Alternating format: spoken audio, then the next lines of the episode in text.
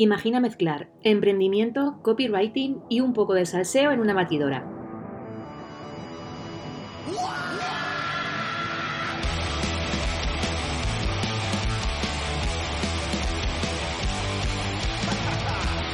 El resultado es Loca por la Tinta, un podcast libre de prejuicios y formalismos. Este es un lugar seguro donde la parte humana y la profesional fluyen dando rienda suelta a... Bueno, lo que surja. Soy Blanca Muela, copywriter de profesión y culo inquieto por motivación, y estoy aquí para darte un punto de vista diferente sobre aquellas cosas de las que no se suelen hablar. Quédate conmigo porque puede que te sorprenda.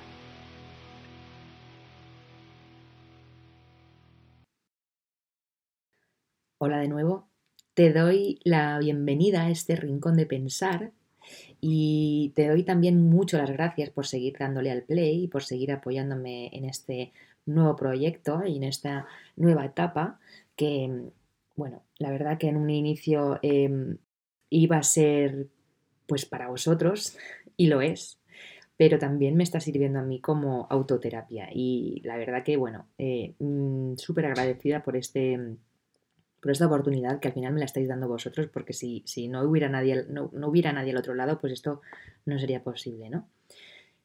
Tengo que decirte que gracias a preparar el contenido de este podcast, que tiene que ver mucho con la motivación, tanto emprendedora como personal, estoy descubriendo que realmente existe una necesidad súper palpable en las personas de cuestionarse la forma en la que nos planteamos la vida, ¿no? Como que hay una necesidad ahí de, cambio, ¿no? De, de que ya no nos conformamos con lo que tenemos y porque nos estamos dando cuenta de que hay algo que no funciona. Y me refiero a cuestiones súper básicas sobre las que están establecidas las relaciones con otras personas y con nosotros mismos. Así que hoy quiero hablarte de algo que, por lo menos aquí en España, porque esto es algo muy cultural, es un mal hábito generalizado. Y es el de tomar la actitud de la competencia o competitividad por bandera. O sea, competimos por absolutamente todo. Vemos rivales en todas partes y nos ponemos a la defensiva. Y mm, debo decirte que esta actitud es súper pobre. Muy pobre, sobre todo en cuanto a beneficio de retorno, que casi siempre es nulo. Porque, de hecho, te diría que el único beneficio de la competencia o de la competitividad es la propia superación. Pero si es que, si tomas esta actitud de competir desde la rabia o desde la venganza, entre comillas, esa victoria, si es que la consigues, mm, tendrá un sabor agridulce. Y mm, verás, mm, yo antes de ser copywriter me dedicaba a la moda, ¿vale? Estudié diseño de moda en Madrid, en una de las mejores escuelas.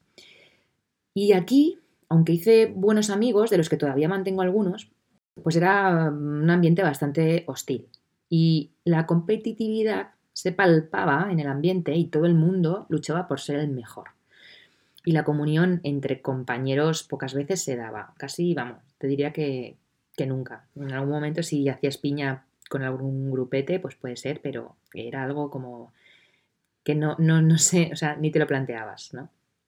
Y esto es solo pues un repaso por encima, porque realmente este ambiente, aparte de ser hostil, también era otras muchas cosas eh, que al final hicieron que abandonara el barco y a los pocos años pues me fui. Me fui de Madrid y dejé todo esto de lado. Em, después de irme de Madrid, pasé por varias ciudades y trabajos de retail. El retail es, em, bueno, se les llama a las tiendas de moda, ¿no? Eh, como las cadenas de Inditex, por ejemplo.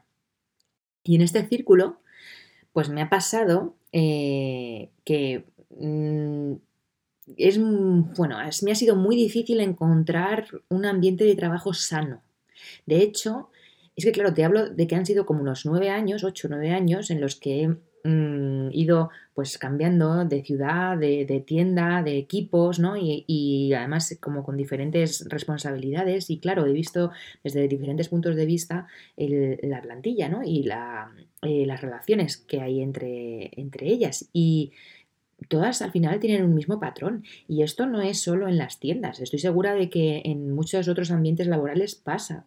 Yo te pongo el ejemplo de las tiendas porque es lo que he vivido yo, pero estoy segura de que, bueno, pues en ambientes, yo qué sé, pues en la restauración, en temas financieros, pues en brokers de finanzas, de bolsa y así, eh, marketing, todo, eh, en todo ambiente que, en el que hay equipos y, hay muchas eh, áreas y puntos de vista, pues al final hay enfrentamientos. ¿Por qué?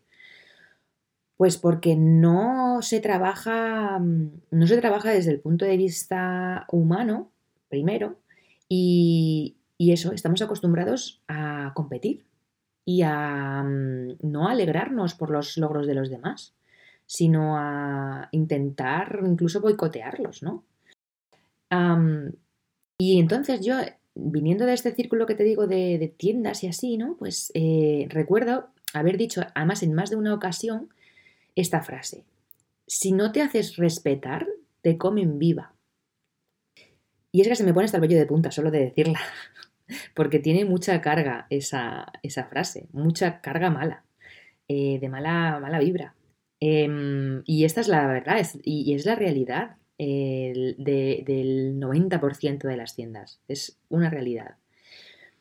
Y es una verdadera lástima también porque en este, en este ambiente de tiendas el 90% de las personas que trabajan ahí son mujeres.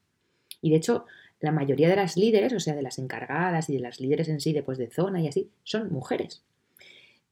y lo malo es que aquí es donde ves súper reflejado eh, cómo nos han adoctrinado para competir a muerte entre nosotras.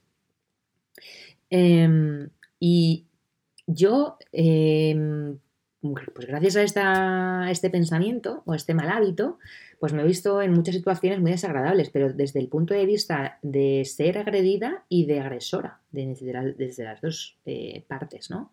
Y también te digo que esto, te vuelvo a repetir, es mi experiencia, desde lo que yo he vivido, y es, pues, es imposible generalizar y seguro que habrá personas que no estén de acuerdo conmigo.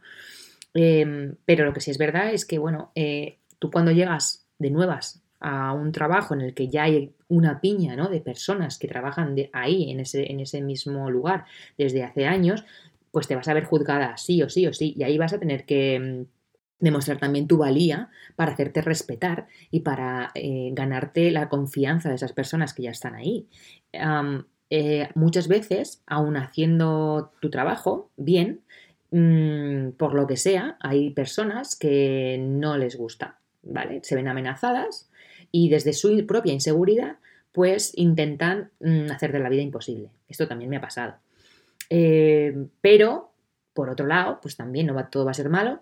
Hay en otras ocasiones en las que mm, haces buena sinergia con tus compañeras y acabas, bueno, pues incluso teniendo un, ambiente de trabajo divertido y, creando amistades. Yo mantengo muchas amistades de, estos, de estos lugares. Pero sí que es verdad que siempre ha habido conflicto, siempre de siempre. O sea, no te puedo decir un sitio donde yo haya trabajado que, te, que, diga, guau, eh, ha sido todo maravilloso, genial, ha habido una comprensión desde el minuto uno, empatía, eh, nos hemos comunicado a la perfección. No, no, en ningún sitio, en ningún sitio.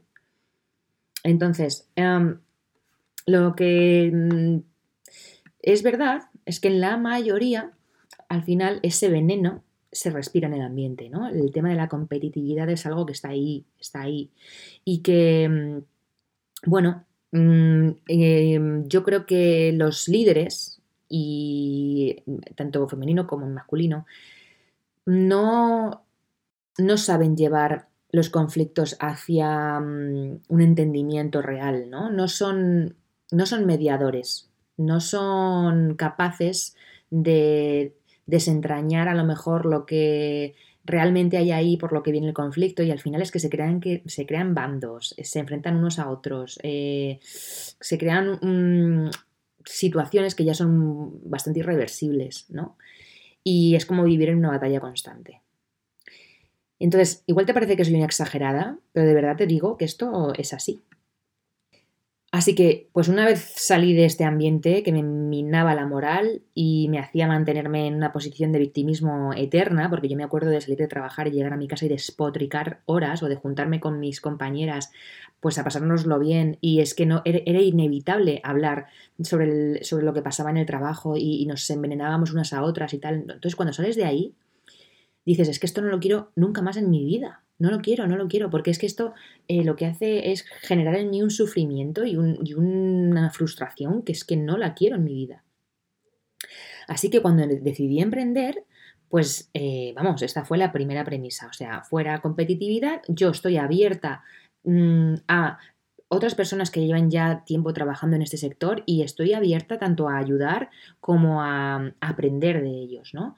Y mm, aunque cuando emprendes lo haces sola, siempre tienes ese, mm, bueno, tienes que tener presente que crear comunidad es un super must, ¿vale? Porque encerrarte en ti y mm, no crear un círculo de apoyo no te va a beneficiar nunca. Realmente porque también cuando una persona ya ha pasado por lo que tú vas a pasar, mm, el camino ya es mucho menos difícil, ¿no? Entonces, cuando tú directamente le preguntas a esa persona, oye, ¿cómo lo has hecho? Oye, ¿qué, mm, ¿qué, has aprendido de todo esto? ¿Qué crees que sería de valor para las personas que están ahora empezando? Pues ahí aprendes mucho, ¿no? A escuchar de forma activa lo que tienen que decirte. Y a lo mejor tú no te ves en su misma situación nunca. Y a lo mejor tú lo haces de otra manera, pero ya tienes un referente. ¿Vale? Entonces, mm, de ahí surgieron las entrevistas semanales que hago en mi perfil de Instagram, en Hablemos de Copy, eh, donde empecé invitando a compañeros del curso en el que estaba en ese momento eh, de copywriting y poco a poco esas entrevistas han ido creciendo y expandiéndose hasta otros círculos pues mayores. Y siempre he dicho y siempre lo diré que el que tú te desarrolles como profesional y vayas alcanzando metas no está reñido con compartir y ayudar al resto de compañeros. Y en esta nueva etapa de mi vida, con el copywriting, es cierto que en raras ocasiones me he encontrado con personas que se cierran en banda a colaborar, pero las hay. Y también me he encontrado con comentarios negativos hacia mí o hacia lo que hago, queriendo a lo mejor desvalorizar este hecho de compartir o de expresarme tal y como soy en redes, mm, pues porque, bueno, porque pienso que, mm, crea, mm, crea, algún tipo de conflicto, ¿no? En la persona que, lo critica. Y es que de verdad, sinceramente, antes me podía molestar, pero es que hoy ya no me molesta. Y no me molesta porque entiendo que esta persona que critica lo hace desde la envidia. Y no lo hago o sea, esto no lo digo aquí ni por sentirme yo mejor, ni por mm, eh, efectivamente criticar a otra persona, ni nada, no. Eh, lo hago porque mm, creo que es algo demasiado común.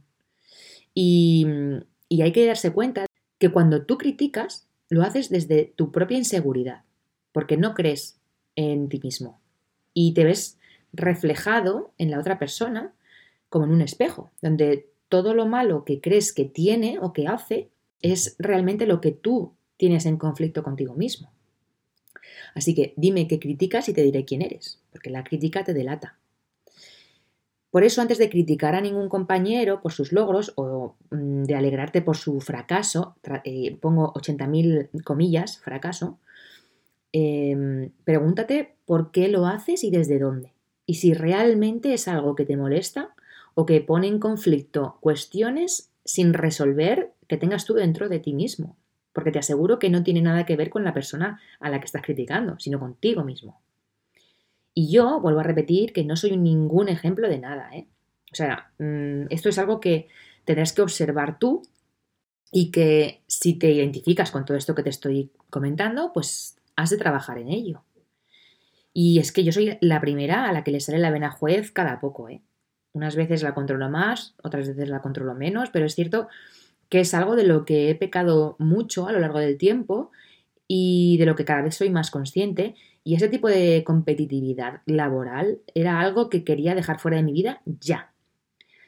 Mm, a ver, he conseguido empezar un poco a cuestionarme estos pensamientos porque mm, estoy trabajando el aprendizaje de la generosidad. Es decir, honrando a las personas que ya han conseguido aquello a lo que yo aspiro y valorando el, valor que aportan.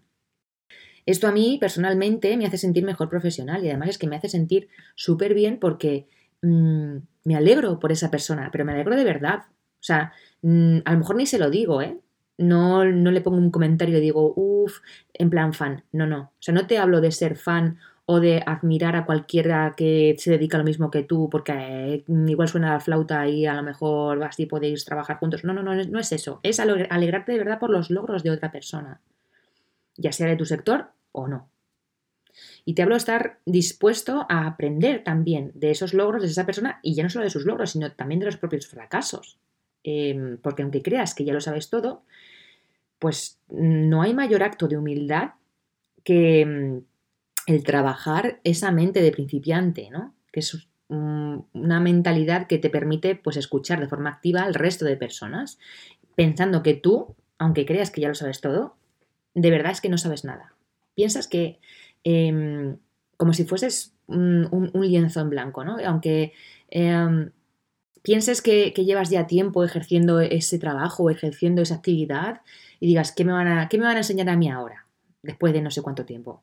Bueno, pues eliminar ese pensamiento y decir, mm, voy a abrir bien los oídos, voy a abrir bien los ojos y voy a prestar atención a todo lo que tiene que decir esta persona. Porque si te cierras en pensar que no te va a enseñar nada, porque ya tienes la suficiente experiencia, porque te has hecho 80 millones de cursos, de talleres o de formaciones, em, como para que venga otra persona de fuera a decirte ahora que esto se puede hacer de otra forma o que es mejor eh, o que ya lo ha probado y, le ha funcionado, pues si te cierras a todo eso estarás perdiendo la oportunidad de abrir tu mente a otras realidades, porque mm, nunca antes has escuchado lo que esa persona tiene que decirte, ni desde su punto de vista ni en ese preciso instante. Y claro, muchas veces no dejamos que nuevos aprendizajes o puntos de vista entren a formar parte de nosotros porque estamos condicionados a pensar que no lo necesitamos. Y fíjate que qué actitud tan altiva, ¿no? Yo ya no necesito saber más, yo ya lo sé. Y es que realmente no sabes nada, pero ni tú ni nadie. Aunque lleves años en, en haciendo eso que haces, no sabes nada. ¿Cuánta humildad nos hace falta en esta sociedad, de verdad? Y mm, es que tampoco estamos abiertos a esos nuevos aprendizajes o puntos de vista porque estamos limitados a, tener juicios sobre esas personas. Eh, es una persona novata. Esto se ha hecho así toda la vida y ahora no va a venir este a cambiarlo. O que se han creído estos que hacen un curso y ahora van dando lecciones, ¿no?